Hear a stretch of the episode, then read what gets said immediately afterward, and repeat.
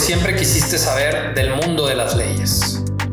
Estás escuchando LBMG Abogados Podcast. Hola, buenas tardes. Sean bienvenidos todos a su LBMG Abogados Podcast. Mi nombre es Vinicio Rodríguez y el día de hoy estaremos hablando respecto al tema del divorcio incausado. Pero antes de empezar a hablar de la charla que tendremos el día de hoy presentar, por supuesto, a nuestro expositor, quisiera eh, recordarles que nos pueden escuchar a través de las plataformas de Spotify y Apple Podcast, invitándoles también a que nos sigan en nuestro Facebook fanpage e Instagram lbmg.sc, así como nuestro perfil de LinkedIn LBMG Abogados. Y pues, sin mayor preámbulo, le doy la bienvenida al licenciado Salvador Villacuriel, que es eh, socio de nuestro despacho director del área de litigio en materia familiar y de sucesiones. Licenciado, bienvenido. Muchas gracias eh, por su disponibilidad y tiempo y por estar acompañándonos el día de hoy. No, gracias a ti, Vinicio. Te agradezco mucho la invitación y luego con todo gusto. Perfecto, muchas gracias. Pues vámonos de corrido, licenciado. El tema, el divorcio incausado. A mí me gustaría, eh, licenciado, previo a, aterrizar específicamente el tema, pudiera darnos unos antecedentes de dónde viene esta figura eh, cuál es su, su, razón de ser y por supuesto su aplicación en la práctica pues eh, real ¿no? del derecho y lo que ocurre en nuestra sociedad ¿no? con este tema. Sí, claro, este, es importante tener antecedentes respecto de este, de este tema que eh, primeramente lo manejaremos en forma genérica, lo que significa lo del divorcio. si bien es cierto, el derecho está interesado en la problemática social, respecto de los problemas que surgen en cuanto a un vínculo matrimonial y dar respuestas y soluciones a, a todos aquellos eh, parejas en donde verdaderamente no resulta la relación y tiene que haber una disolución del vínculo matrimonial. Anteriormente, aquí en Jalisco, eh, teníamos unas leyes que desafortunadamente no, no iban acorde a los requerimientos sociales y eh, existían procedimientos tardados y procedimientos dentro de los cuales las partes eh, perdían la paciencia porque verdaderamente era un laberinto llevar a cabo el trámite de divorcio y más cuando están involucrados algunos otros aspectos como alimentos, patria potestad, custodia, convivencia, etcétera, etcétera. Pero hoy en día ha sido eh, tal la demanda de una sociedad en donde requiere de este tipo de trámites con, con, agilidad, este tipo de trámites con, con, una, con una mayor certeza y con mayor resultados que se tuvo que evolucionar en las leyes. Y aproximadamente hace unos tres años hubo unas reformas, unas reformas constitucionales, dentro de las cuales, eh, entre los artículos más importantes, el primero y el cuarto constitucional, dentro de las cuales primeramente se cambia un concepto que era de garantías individuales a los derechos fundamentales humanos. Y estos derechos fundamentales humanos trascienden en las relaciones familiares y de ahí viene eh, toda una reforma a nivel de divorcio. Desde luego es importante destacar que en la Ciudad de México eh, el Código Civil, el Código de Procedimientos Civiles es punto de lanza, eh, es en donde han adelantado más respecto de todos estos trámites y sí, eh, comentaba que anteriormente existían tres tipos de, divorcios, que era el divorcio administrativo, el divorcio por mutuo consentimiento y el divorcio con causal. El Código Civil tenía un catálogo de causales de divorcio, había 19 causales de divorcio y entonces pues eh, se escogía alguna de estas causales y se demandaba por alguna causal en específico cambió la mentalidad del legislador y entonces elimina las causales de divorcio. De pronto dice, porque existían matrimonios por capricho, no, no vivían juntas las personas, el señor vivía con otra persona y la señora vivía en su casa sola, pero no le daba el divorcio a su esposo. Y entonces eran matrimonios por capricho y ahí duraban años y más, y más años y no se podía resolver tal situación, que era una situación atípica, anómala, que, que, no tenía que darse. Entonces el legislador aplica el sentido común en esta materia y nace un divorcio que en la Ciudad de México se llama divorcio express, pero que aquí se le denomina divorcio incausado. La referencia del divorcio es básicamente que no hay un motivo ni una causa para solicitar el divorcio. Cualquiera de los dos cónyuges pueden ir con un juez familiar a solicitarle el divorcio sin decirle absolutamente ninguna causa. Y eso es para respetarle su derecho fundamental humano en el sentido de poder hacer con su vida lo que se quiera y ahora con la amplitud de, tal concepto, que es un concepto que nos trajimos del derecho francés, entonces pues se fue acomodando y acoplando a la materia familiar. Este, es importante destacar que Hoy en día existen 14 juzgados familiares. Fue eh, eh, un boom importante en materia familiar este, y aún así no se da abasto de tantos asuntos en materia familiar que existen, entre ellos obviamente los divorcios, los divorcios en, la forma que se los estoy comentando. Mm, no, muy interesante, ¿no? ¿De dónde viene esta figura y cuál es la razón de ser por la cual el legislador decide incorporarlo pues a nuestra legislación estatal. Licenciado, una pregunta. Nosotros entendemos en una primera instancia que eh, pues debe haber previamente eh, concertado la, la, la, institución del matrimonio, ¿no? que pues es un medio por medio del cual una pareja decide compartir un estado de vida, eh, pues para buscar quizás una fundación de familia o algún tema de realización personal, como lo establece el propio Código Civil del Estado de Jalisco. Y me queda claro también que el divorcio como tal, pues es cuando se decide eh, desvincular esa institución o separar la pareja que adquiere ese compromiso jurídico. ¿Cuál sería entonces el concepto tal cual de, eh, divorcio y el divorcio incausado como tal? Usted ahorita explicaba cómo funciona a grandes rasgos, pero a mí me gustaría que pudiera ahondar un poco más en el concepto específico de esta modalidad de divorcio. Sí, con todo gusto. Eh, entiendo perfectamente el planteamiento. Eh, comentaba que, actualmente existen tres tipos de divorcios y de trámites de divorcio aquí en Jalisco, que es el divorcio administrativo, que tiene sus características importantes. Este se tramita ante el propio oficial del registro civil, ante, eh, en donde se encuentra el domicilio conyugal pero tiene ciertas características como haber transcurrido un año, no tener hijos dentro del matrimonio, haber liquidado los bienes de la sociedad, etcétera, etcétera. Y también existe otro divorcio que es el divorcio por mutuo consentimiento, en donde las partes de común acuerdo, sin hacer públicos sus problemas, le presentan un convenio al juez en donde en dicho convenio determinan patria potestad, determinan a, quién les va a corresponder la custodia de los menores, hijos, también se determina la convivencia, los alimentos y la forma de liquidar. Ese es el mutuo consentimiento, es un trámite abreviado, es un trámite con dos audiencias, una audiencia de ratificación, otra audiencia de avenimiento y posteriormente se decreta la resolución que disuelve el vínculo matrimonial. Y en tercer lugar tenemos lo que se le ha denominado correctamente divorcio incausado. Es decir, no hay necesidad de que se mencione en la demanda, porque así es, es una demanda dentro de la cual uno de los cónyuges, uno de los consortes, va con el juez familiar y le solicita en protección a sus derechos fundamentales humanos que decrete el divorcio, el divorcio incausado. No se señala una causa, no se señala un motivo, no se hacen públicos los problemas, solo y sencillamente se dice, juez, quiero que me divorcies. Y el juez constitucionalmente tiene la obligación de divorciarlos. En ocasiones este tipo de trámites retarda un poquito porque, como lo comentaba, hay cuestiones de menores que se tienen que ventilar en ese procedimiento. Esas cuestiones todos nosotros sabemos que en materia familiar, cuando están involucrados intereses de menores, la ley está muy interesada en ese tipo de, intereses. Este, hay un interés público, es un interés superior.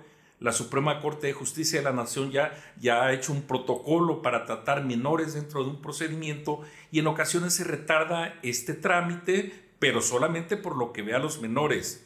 A, lo que vea el concepto de alimento, que es un concepto amplio, es un concepto que afortunadamente hemos evolucionado mucho aquí en Jalisco. Anteriormente nuestra ley era una ley que tenía un retardo de 20, 30 años, pero hoy en día hemos tenido avances bien importantes en materia de alimentos. Anteriormente los alimentos, la obligación de dar alimentos terminaba con la mayoría de los hijos, hasta que a alguien se le ocurrió entender que los hijos después de la mayoría de edades cuando más nos cuestan porque están en la universidad, porque requieren gastos más importantes, y el legislador cambia el sentido y dice, ahora los alimentos, si siguen estudiando los hijos, es hasta los 25 años de edad. Es un avance, es algo importante y cabe destacarlo porque, porque viene a satisfacer muchísimas necesidades que antes no se podían hacer.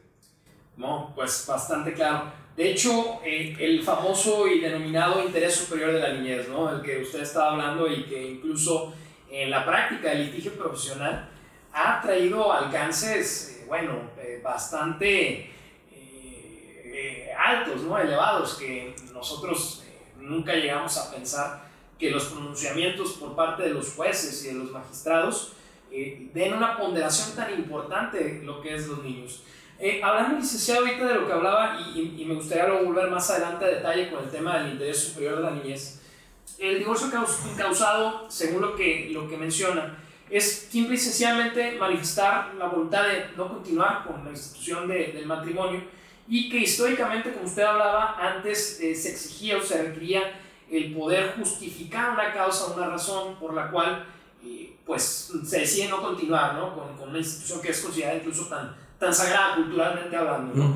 Cuando se trata de un matrimonio que en este caso no hubiera eh, niños o hijos o menores de edad, eh, ¿qué, ¿qué, efectos producen? ¿Son inmediatos y directos en ese sentido? Sí, eh, cuando, cuando tenemos un, un, trámite dentro del cual no existen menores involucrados en el procedimiento, el trámite es sumamente rápido, es un trámite sumario, es un trámite en donde se presenta la verdad tendría que ser una solicitud, pero la ley lo denomina como la demanda de divorcio incausado.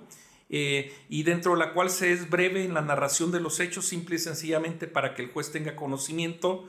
En ocasiones lo que retarda también un poquito es cuando están casados por sociedad, sociedad legal o sociedad conyugal, cuando existe mancomunidad de bienes, copropiedad de bienes, y se tienen que liquidar esos bienes. Y entonces, eh, pues el juez ordena la liquidación de estos pero sustancialmente, concretamente, el trámite del divorcio encausado no representa problema legal alguno. Es decir, al final el juez, el juez lo va a decretar.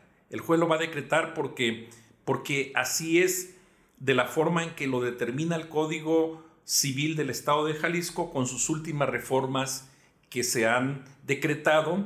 Cabe hacer mención que Jalisco fue de los últimos estados en donde se aprobó esta reforma del eh, divorcio incausado, este, Jalisco, Guanajuato, Aguascalientes, fueron de los últimos estados que aprobaron tal, tal, eh, tal reforma en los códigos civiles, pero hoy en día contamos con esto, hoy en día sí contamos. Es interesante también lo que mencionaba hace unos eh, segundos respecto a que pues cuando hay separación de bienes y se decide llevar a cabo el divorcio incausado, pues digamos que es un procedimiento, o más bien lo podríamos denominar como un trámite, incluso que se caracteriza por ser expedito.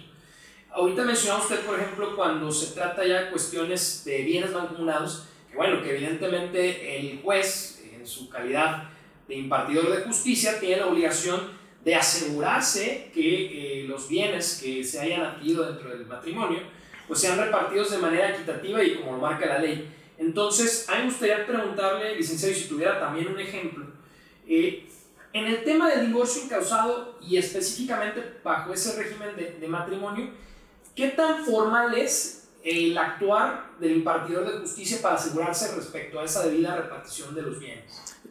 Eh, es cotidiano eh, cuando, cuando el matrimonio, repito, está por, por sociedad legal o sociedad conyugal.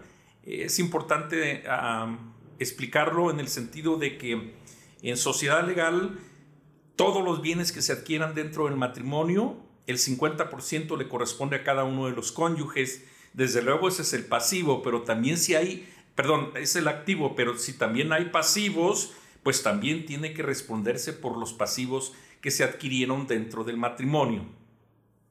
Entonces, este, efectivamente el juez tiene la obligación de liquidar esa sociedad y decir en qué porcentajes y cómo se deben de repartir los bienes. Si no se ponen de acuerdo los cónyuges respecto en esa repartición, el juez dentro del procedimiento nombra a un perito que es un auxiliar de la justicia que se le llama partidor y él con conocimientos en inmuebles, en bienes raíces, hace una evaluación de los bienes y entonces o divide o sugiere al juez que se vendan y que con el producto de la venta el 50% sea para un cónyuge y el otro 50% para el otro. Perfecto. Y además tengo entendido yo que con cierta emisión de criterios y tesis jurisprudenciales, también el tema de los porcentajes varía mucho en cuanto la participación que tiene uno de los cónyuges dentro del hogar. ¿A qué voy o a qué me refiero? En cuanto al tipo de actividades, por ejemplo, profesionales que pueden desempeñar. Incluso este, la señora, si es nada más ama de casa y se dedica de manera completa a la casa, que es una labor bastante complicada, porque no es nada más administrar los recursos y los bienes. Si hay de repente niños, pues evidentemente temas que van desde la educación, desde la cultura, desde el sano esparcimiento, porque el Señor está trabajando. ¿no?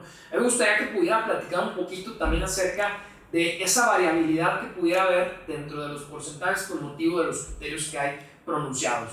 Sí, es bien interesante tu punto de vista y tu, tu, tu, cuestionamiento. Eh, eh, me gustaría hacer una referencia muy rápida en el sentido de que eh, estos argumentos que tú estás diciendo, en el sentido de que que la señora se quede dentro del hogar a cuidar a los hijos y hacer todo lo relativo al, cuidado de la casa, anteriormente no se le daba ni el significado ni el valor que correspondía a esto. Hasta que de pronto el legislador se dio cuenta que efectivamente eso correspondía a una sociedad que lo que estaba actuando la, socia, que era la esposa que se quedaba en casa, pues tenía derecho a un porcentaje de lo que se adquiriera dentro del matrimonio. Y pongo un ejemplo extremo para entenderlo. Hay un matrimonio que se puede eh, celebrar bajo el régimen de separación absoluta de bienes. En este caso, los bienes que estén a nombre de, cualquiera de los cónyuges a ellos le corresponden. Pero cuando se vio esa desigualdad patrimonial, cuando se vio que la mujer duraba todo el tiempo en el, en el, en el eh, hogar y el cónyuge varón desempeñaba una profesión y todos los bienes estaban a su nombre, entonces nace un concepto novedoso que se llama compensación. Esa compensación es como una indemnización para la cónyuge que se queda en el hogar conyugal. En el distrito, perdón, en la Ciudad de México es hasta el 50%. Aquí en Jalisco es hasta el 40%, aunque la Suprema Corte de Justicia dijo que no debe haber desigualdades y que también es el 50%. Quiero poner un ejemplo muy rápido. Si dentro del matrimonio se adquirieron eh, seis bienes y solamente está a nombre del esposo, la señora tiene derecho a tres bienes si todos valieron igual como una compensación, como una indemnización que la propia ley determina. La verdad es que me parece algo muy justo, me parece algo que, es evolucionar en materia familiar y creo que es, es, bien importante porque anteriormente eh, los clientes venían con uno y decían, oye, se va a casar mi hijita, eh, ¿qué me recomiendas? ¿Bajo qué régimen quieres que se case? Se case? Eh, y todos decían, no, por separación de bienes para que no se vayan a involucrar con el patrimonio de la familia. Hoy en día no, porque ya existe ese concepto que es compensación. Y me imagino que sustentado, por supuesto, el principio de igualdad que está resguardado por la propia Constitución, porque yo creo que tanto la actividad laboral como tal, que genera la fuente de ingresos para el hogar, como el trabajo que realiza la mujer en, casa, son igual de importantes para que un matrimonio se pueda este, pues mantener ¿no? y, cumplir pues, con los objetivos que, que se trazan cada uno de ellos. Indudablemente. De hecho, ese es el, el espíritu del legislador esa fue una de las causas por las cuales dijo, no, aquí, está, aquí hay una injusticia, porque de pronto resultaba que había un divorcio y estaban por separación de bienes y el esposo tenía todos los bienes, tenía la empresa, tenía las acciones y de pronto la mujer se quedaba con los hijos y no tenía solamente nada de patrimonio. Incluso el hogar conyugal se encontraba a nombre de, del esposo. Y la ley hizo una pausa, entró al estudio de todo esto y hizo una reforma integral que me parece bien importante y me parece que, que eh, da un trato igualitario como tiene que ser en cualquier tipo de relación, porque hay muchos tratadistas y algunos autores que entienden al matrimonio como un contrato. Y dicen, si hay un contrato y una sociedad, pues tiene que tratarse igual, los iguales, y ese fue más o menos el antecedente. Sí, bueno, muy, muy interesante. Oye, licenciado, me gustaría volver un poquito atrás, un tema muy, muy interesante, y aterrizarlo, por supuesto, con, con, el tema de hoy, que es el divorcio incausado. El interés superior de la niñez. Este ha sido eh, o ha cobrado un auge tan importante en recientes años que no solo se ve dentro de la materia de litigio familiar nada más, eh, incluso hemos visto casos que han trascendido en temas de litigio en materia de amparo o litigio en materia administrativa. ¿Qué tan importante es, o más bien la pregunta sería, qué tanto influye en respecto a la solicitud del divorcio incausado cuando están ahí los, los niños eh, dentro, o que forman parte, ¿no? Dentro de la familia, que, que, que, bueno, de los titulares de la familia, ¿no? Que serían los, las personas que contrajeron el matrimonio. Sí, eh, los jueces familiares tienen un especial interés y la Procuraduría Social y la Procuraduría eh, de los niños, niñas y adolescentes en cuidar los intereses de los menores en cualquier procedimiento. Eh, voy a poner un ejemplo fuera del divorcio. En los juicios sucesorios, cuando de pronto fallece el papá y de pronto eh, se lleva un juicio sucesorio, entonces ahí viene el interés superior de los menores, en donde se protege la parte de la herencia que les corresponde, se le nombra una tutriz o un tutor dentro del procedimiento, se les aseguran los bienes, se les aseguran mediante fideicomisos su educación, su manutención, su atención médica y obviamente que también en un trámite de divorcio, entonces cambian sustancialmente las partes en el procedimiento. La parte más importante del procedimiento son los menores. Entonces, hay un principio importante de derecho en materia familiar que si, se va si el juez va a resolver algún conflicto en litigio en donde están involucrados menores, se tendrá que prevalecer el interés de los menores aún por encima de los propios cónyuges en el procedimiento, lo cual me parece que es sumamente acertado, lo cual me parece que es, es, una de las partes más vulnerables dentro del procedimiento y entonces pues hay que, hay que eh, eh, protegerlos, hay que cuidarlos. Esto viene de una reforma que está muy influenciada por el derecho francés, que ya se los comentaba al principio, en donde tienen el cuidado respecto de, este interés de los menores. También el derecho anglosajón, eh, su línea es, bien definida respecto de los intereses de los menores. Muy bien. Oiga, licenciado, ¿pudiera eh, hablarnos a grandes rasgos eh, ya tal cual cómo es el procedimiento y cómo se sustancia? Sí, con todo gusto, con todo gusto. Les comentaba a ustedes que inicia con una solicitud, pero la ley la, la denomina demanda. Es una demanda que presenta uno de los cónyuges, dentro de la cual le dice al juez, quiero, juez, quiero que me divorcies sin ninguna causa, no nada más porque es mi intención y mi voluntad que me divorcies y este, si hay algún tipo de sociedad en mancomún, entonces también solicita la liquidación de la sociedad y de los bienes adquiridos. Y es una solicitud muy sencilla dentro de la cual eh, se hace una narración de hechos sencilla dentro de en, la que se señala eh, el día en que se casaron, se acompaña el acta de matrimonio, eh, los hijos nacidos del matrimonio, se acompañan las actas de nacimiento se acredita el último domicilio conyugal porque el último domicilio conyugal determina la competencia del juez para conocer el asunto. Y entonces, en esta solicitud se da el domicilio del otro cónyuge demandado para emplazarle, para notificarle y hacerle saber tal solicitud. Ante esta notificación, pues la otra parte no tiene nada que decir porque aunque se opusiera a tal circunstancia, el juez de todas maneras los va a divorciar. O sea, ahí no, no cabe ningún eh, argumento, ningún argumento legal para el efecto de que no se dé el divorcio. Perfecto. Oiga, licenciado, el interponer esta solicitud, o bueno, como, lo, como usted lo, lo dice, como lo, lo, manifiesta el código, eh, la demanda de divorcio, eh, ¿produce alguna clase de efectos simple y sencillamente por iniciar el procedimiento? Sí, sí, sí produce efectos.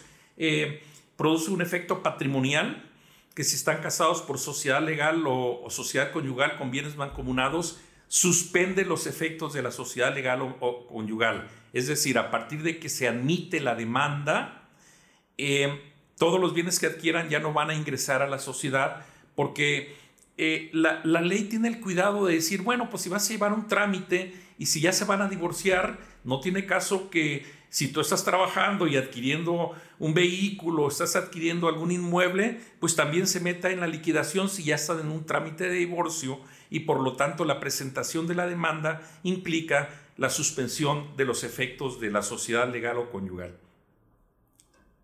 También en cuanto a esa interposición, eh, vamos poniendo un ejemplo eh, un poquito más en concreto que no hubiera una buena relación entre los cónyuges. Y pues por supuesto existe una voluntad, una necesidad a lo mejor incluso de separarse y están de acuerdo ambas personas. Desde ese momento que presentan la demanda, eh, se pueden retirar de, su domicilio conyugal y no hay implicaciones jurídicas en perjuicio de alguna de las partes. Sí, ya no existen implicaciones jurídicas ni consecuencias por la separación del hogar conyugal. Anteriormente era una causa de divorcio. Anteriormente separarse por más de seis meses sin causa justificada del domicilio conyugal era una causal de divorcio. Entonces todos decían, cuídate, oye, es que no pasen más de seis meses porque si no te van a demandar por abandono, etcétera, etcétera. Hoy en día ya no existe eso. Hoy se acabaron las causales. Anteriormente había 19 causales entre las que había adulterio, separación de personas, negativa de dar alimentos y tantas otras causales, pero hoy en día se acabaron y es decir, si la cónyuge presenta la demanda de divorcio, incluso puede abandonar el hogar, o sea, salirse del hogar conyugal junto con sus hijos y eso no trae ninguna trascendencia jurídica. No, solamente se lo hace saber al juez y el juez lo entiende y lo decreta de esa forma. Bueno, es creo que un, un, dato muy, muy importante y muy interesante de considerar. Y también me gustaría eh, preguntarle, eh, utilizando ese mismo ejemplo, de que pues ya hubiera una relación muy, muy gris, muy, muy, este, bueno, incluso que pudiera hasta pensarse como violenta y que hubiera una situación en la cual los cónyuges no nada más se quieren separar, sino que incluso este, a lo mejor alguno de ellos quisiera hacer alguna acción, conducta, resolución, decisión, actividad que pudiera perjudicar a la otra parte, al momento de interponer esta, esta demanda, ¿qué pasa si, por ejemplo, uno de los dos cónyuges pudiera llevar a cabo algo que pudiera perjudicar no solo patrimonialmente, sino de cualquier tipo de, de perjuicio que le causaba a la otra persona. Ahí hay alguna implicación jurídica, el juez puede determinar medidas, eh, ¿qué, ¿qué, sucede ahí en, un supuesto de esa naturaleza? Sí, ese es un punto muy importante. Eh, hoy en día se ha uh, conceptualizado eh, algo que en materia familiar se llama violencia intrafamiliar. Desgraciadamente, desafortunadamente, eh, todos sabemos que en muchos hogares existe la violencia intrafamiliar tanto de manera activa como de manera pasiva. Incluso hay algunos profesionales que dicen que la violencia intrafamiliar pasiva es mucho más grave en ocasiones que la violencia activa. Entonces, eh, cuando suceden estas cosas y cuando se tiene el temor fundado de que vaya a haber una represalia del otro cónyuge demandado por la presentación de la demanda, entonces se le solicitan al juez medidas cautelares. unas medidas que adopta el juez desde el inicio que admite la demanda, esas medidas son para proteger a la mujer y para proteger a sus hijos. Y entonces, dentro de esas medidas cautelares puede dictar alimentos provisionales, puede dictar la restricción para que no se acerque el esposo a ciertos eh, mm, a, cierta distancia del hogar conyugal, este, eh, las convivencias tienen que ser vigiladas y muchas medidas dentro de las cuales eh, también puede asegurar todos los bienes de la sociedad legal para que no vayan a dilapidarse, para que no vayan a agravarse o para que no vayan a hacer algo el cónyuge demandado. Y, estas medidas son bien importantes. te comentaba respecto de lo de la violencia intrafamiliar. Anteriormente era un concepto eh, poco definido y no muy involucrado dentro de la materia familiar. Hoy en día el concepto se volvió más familiar que penal, aunque también trae sus implicaciones penales. Hoy en día la Fiscalía General del Estado tiene agencias del Ministerio Público, fiscales especiales en violencias contra la mujer y en violencia intrafamiliar y con una sola comparecencia ante dichas autoridades te conceden las medidas cautelares importantísimas. Me ha tocado ver medidas cautelares en el sentido de que le das las placas del vehículo del esposo y entonces boletinan y, mandan boletinar esas placas y entonces este, hay unas medidas muy fuertes que toma la Fiscalía Especial para este tipo de delitos, lo cual pues... Eh, nos motiva mucho, qué bueno que se está haciendo eso hoy en día para proteger a una clase vulnerable cuando la mujer de pronto no tiene una protección o cuando los hijos no tienen una protección. Eh, los jueces lo hacen de esa forma. Es una evolución que ha existido ahora en materia familiar y qué bueno que existe. Qué bueno que existe. Eh, día con día se está tomando con mucho más seriedad todo esto y los jueces ya no les tiembla la mano como antes para decretar estas medidas. Sí, es que en muchas ocasiones eh, creo yo que, que, son tan, o pueden resultar tan desagradables las situaciones que puede vivir una persona dentro de un núcleo familiar y que evidentemente la gente, por más cercana que está y que está a su alrededor, no puede detectarlo, en algunas ocasiones aún detectándolo no puede hacer nada al respecto para poder mediar esa situación, ¿no? Y, y es por ello que, que, son importantes este tipo de medidas que pueden detectar los jueces. Y precisamente a lo que le quería eh, preguntar, que ahorita usted empezó a hablar un poco, de la vinculación que hay con, el, con respecto eh, al desacato de las medidas que pueda dictar el juez o incluso el orillarse al juez a que tome unas medidas tan drásticas. Me gustaría si pudiera hablar un poco de esa vinculación que pudiera haber entre el derecho familiar, específicamente hablando por supuesto, este tema del divorcio incausado, con eh, temas de, derecho penal, ¿no? Eh, incluso la posible aparición de, de comisión de delitos, ¿no? Sí, por supuesto, por supuesto. En las dos vertientes se da la responsabilidad penal. En esta, eh, en la primera vertiente, cuando el juez familiar determina y dicta medidas cautelares para proteger a los menores, para proteger a la esposa, si el cónyuge demandado no cumple con estas medidas, está cometiendo un delito. Se llama eh, eh, el, incumplimiento de una orden judicial y entonces comete un delito. Pero también en tratándose de materia penal hay la tipificación de un delito específico que el Código Penal del Estado de Jalisco determina, que es eh, la, violencia, la violencia intrafamiliar y también se dan otro tipo de delitos, por ejemplo, el maltrato mental para con los menores. Es un delito que últimamente se le ha dado mucho, eh, eh, mucha importancia. Incluso lo ha determinado la Suprema Corte de Justicia y le llama sevicia, que es el maltrato mental de los padres hacia los que ejercen la patria potestad, lo cual celebro mucho que, que, pongan atención en eso porque, porque afectan de tal forma a los hijos que es irreversible el daño que se les ocasiona y los jueces toman muy en cuenta esto para proteger, para proteger a los menores. Muy interesante. Y licenciado, también, por ejemplo, ¿qué sucede cuando existen, eh, creo que, no, que, que, por ahí no, no, no, se ha mencionado, a lo mejor se tocó en breve término, ¿qué pasa, por ejemplo, también que no necesariamente haya temas de, de violencia eh, familiar, pero que hubiera temas... Eh, eh, afectaciones patrimoniales ¿no? de, matrimonio. Por ejemplo, se viene a la mente eh, cuando uno de los cónyuges tiene poder, un, poder otorgado eh, sobre decisiones que se supone que deben de tomar de manera conjunta y se hacen, pues, por supuesto, en contravención a, a la interposición de la propia demanda o de las medidas del juez. ¿Qué efectos pueden tener, por ejemplo, la simple presentación de la demanda con respecto a esos poderes que se hubieran otorgado para temas de administración, para actos, para decisiones que influyen? ¿no? Sí, es importante tu planteamiento porque eh, la ley dice que cuando eh, otorgaste algún tipo de poder de dominio, algún tipo de poder o representación legal hacia, uno, hacia el otro cónyuge y presentas una demanda de divorcio, la ley supone y presume que vas a hacer mal uso de esos poderes que te están dando. Entonces, eh, existe dispositivo legal expreso que determina que ese tipo de poderes, con la sola presentación de la demanda, cesan los efectos de estos poderes otorgados ante el notario. Y es evidente, es lógico entenderlo.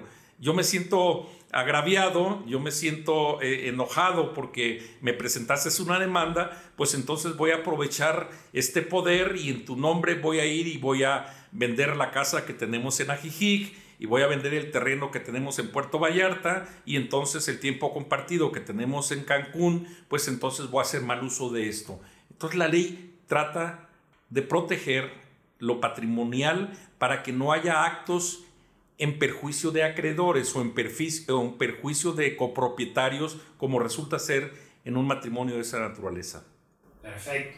Finalmente, licenciado, eh, ya cuando una vez finaliza el trámite del procedimiento judicial, eh, quedan repartidas las obligaciones, los derechos, y ya no hay queda nada pendiente de dilucidarse, vamos pensando que incluso no hay medidas o las medidas que se otorgaron se cumplieron, y ya no hay nada más. ¿Qué es lo que sigue después? Me refiero a, por un lado, el estatus eh, jurídico eh, que recuperan los cónyuges como solteros, o las implicaciones jurídicas, o, qué es lo que sucede post a la finalización de este procedimiento. Sí, este, desde luego eh, hay que entender que cuando una pareja se casa, existe un vínculo jurídico, un vínculo matrimonial, es algo que los une.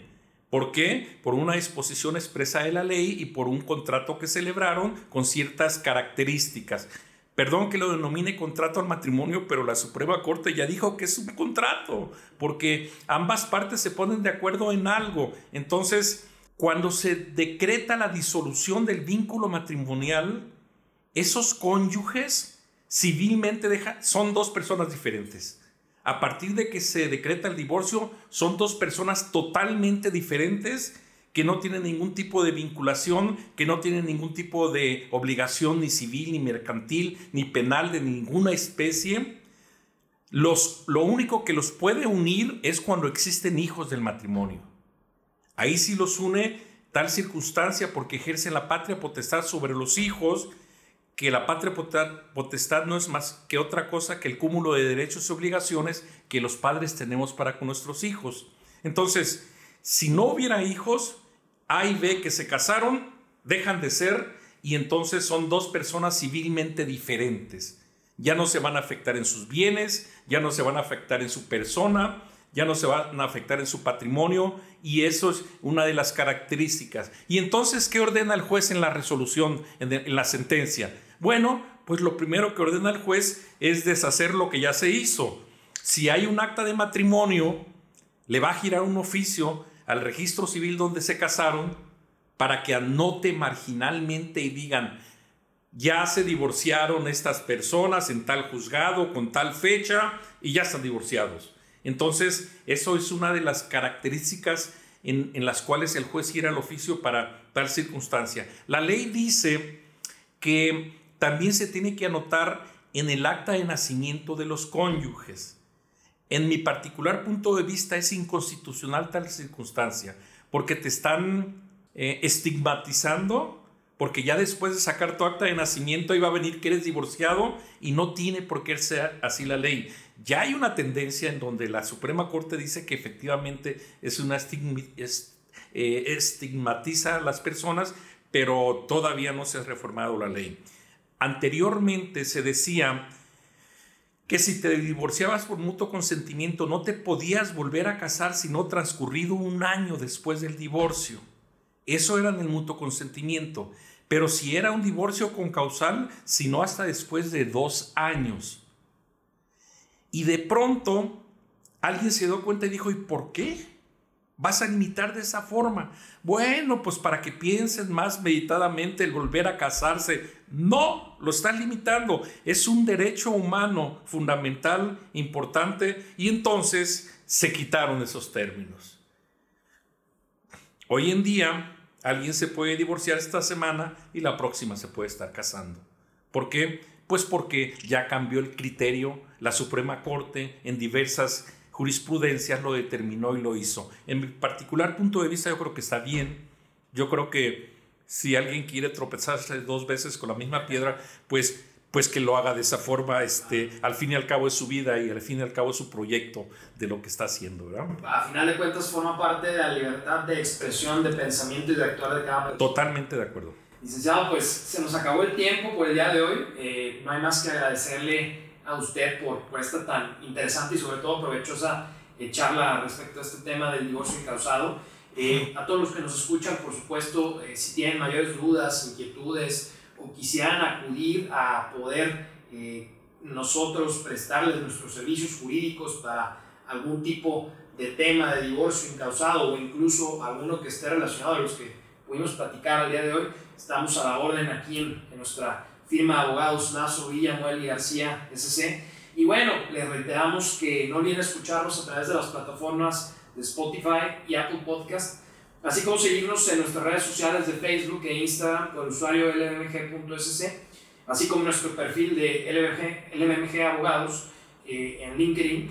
Y pues, licenciado, de nueva cuenta, muchas gracias. No, al contrario, Vinicio, ah, el agradecido soy yo. Este, es importante reiterar lo que tú acabas de comentar, que aquí en el despacho existe un área especializada en materia familiar, que tenemos 25 años de experiencia en la materia familiar y que todo eso nos ha llevado, la materia familiar no nada más son divorcios, la materia familiar son juicios sucesorios, rectificaciones de actas, adopciones y es un cúmulo de trámites que se llevan ante los jueces familiares y pues en este despacho tenemos un área especializada en ese tipo de asuntos. Muchas gracias. No, al contrario. Y bueno, pues gracias a todos los que nos escucharon. Ya, ya vieron, estamos aquí pendientes a sus órdenes. Y pues eh, seguimos. Eh, no olviden eh, seguirnos, como les mencionaba, en las plataformas redes sociales. Y nos vemos en el próximo capítulo. Saludos a todos. Gracias, hasta luego. Acompáñanos en el siguiente episodio de LMG Abogados Podcast para seguir aprendiendo sobre leyes.